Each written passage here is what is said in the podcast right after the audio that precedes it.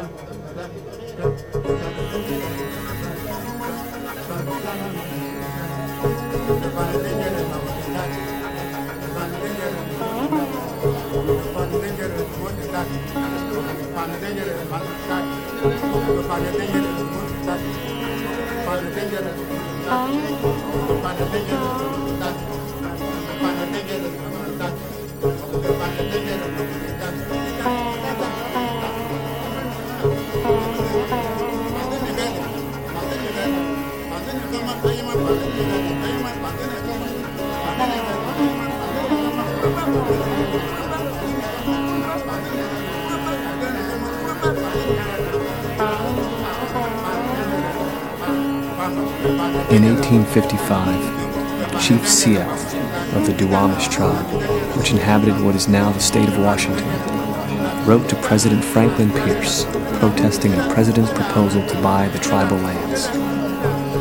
The city of Seattle, a corruption of the great chief's noble name, is now built in the heart of Duwamish land. His letter warned of the white man's corruptive, destructive habits.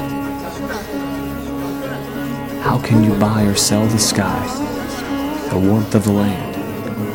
The idea is strange to us. We do not own the freshness of the air or the sparkle of the water. How can you buy them from us?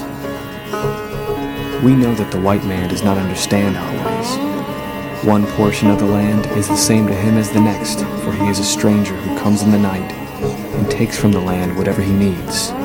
The earth is not his brother, but his enemy. And when he has conquered it, he moves on. He leaves his father's graves, and his children's birthright is forgotten. The air is precious to the red man, for all things share the same breath the beasts, the trees, the man. The white man does not seem to notice the air he breathes. Like a man dying for many days, he is numb to the stench. White man must treat the beasts of this land as his brother. I am a savage and I do not understand other way. I have seen a thousand rotting buffaloes on the prairies, left by the white man who shot them from a passing train. What is man without the beasts?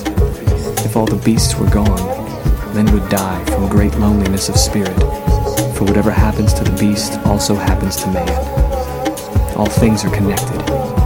Whatever befalls the earth, befalls the sons of the earth. One thing we know, which the white man will one day discover.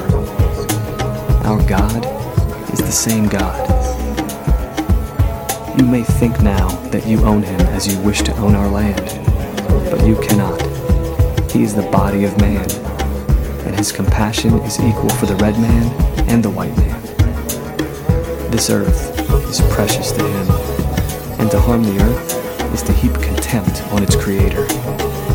Continue to contaminate your bed, and you will one night suffocate in your own waste. We might understand if we knew what it was that the white man dreams, what hopes he describes to his children on long winter nights, what visions he burns into their minds. Our warriors have felt shame, and after defeat, they turn their days in idleness and contaminate their bodies with sweet food.